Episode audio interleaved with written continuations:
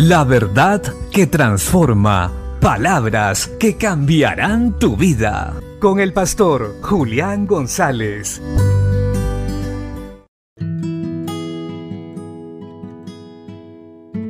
La Biblia dice en el Evangelio de Mateo capítulo 5 versos 23 y 24.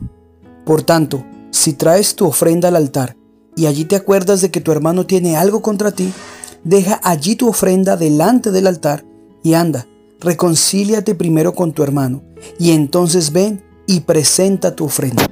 Mateo, el escritor de este pasaje, viene contándonos cómo el Señor Jesucristo toma y enseña el tema de la ira y el enojo con los hermanos. Jesús venía aclarando que en la antigüedad todo aquel que matara a un hermano o un compatriota era culpable ante el juicio y tenía que pagar, pero que ahora en la gracia cualquiera que se enoje contra su hermano será culpable de igual manera o aquel que le diga fatuo a su hermano que hará expuesto a la condenación eterna. En este tiempo se ha vuelto muy común el guardar rencor o resentir algo hacia los hermanos y no reconciliarse prontamente. Y esto trae consecuencias negativas a largo plazo. Pues recordemos que Cristo lo que vino a hacer en la cruz del Calvario fue reconciliarnos con el Padre, pues éramos enemigos de Dios por causa del pecado que había en nosotros. Pero Él, tomando el lugar que nos correspondía a nosotros, murió en nuestro lugar y así obtuvimos perdón y hemos sido reconciliados con el Padre.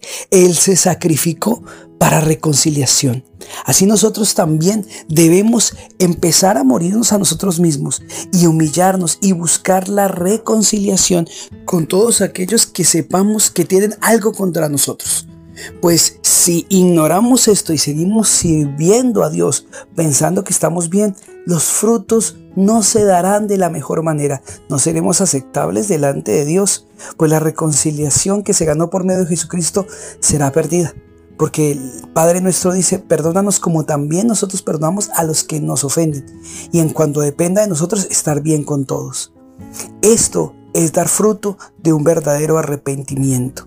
Si tú estás sirviendo o quieres servir a Dios, pero aún sabes que alguien tiene algo contra ti y está en tus manos la reconciliación, detente, ve y hazlo para que estés bien con Dios en primer lugar, con tu prójimo y contigo mismo y tengas paz de que lo que vas a hacer para Dios tendrá un resultado y un respaldo sobrenatural del Señor.